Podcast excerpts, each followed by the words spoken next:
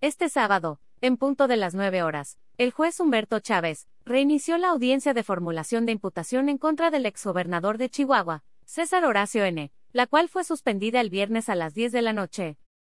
El Ministerio Público presentó pruebas y evidencias de cómo se triangularon recursos públicos para destinarlos a empresas y asociaciones en las cuales el exmandatario era socio mayoritario. Asimismo, continuarán con la presentación de más de 30 testigos, quienes se dieron cuenta de este procedimiento.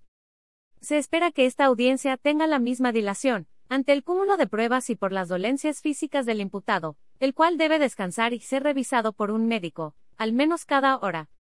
Como gobernador, César Horacio de J. habría ordenado procedimientos administrativos en 2011 y 2014, para disponer de 96.665.253.80 pesos en favor de la Unión Ganadera Regional División del Norte del Estado de Chihuahua, así como financiera de la División del Norte Sofom, de las cuales era socio mayoritario.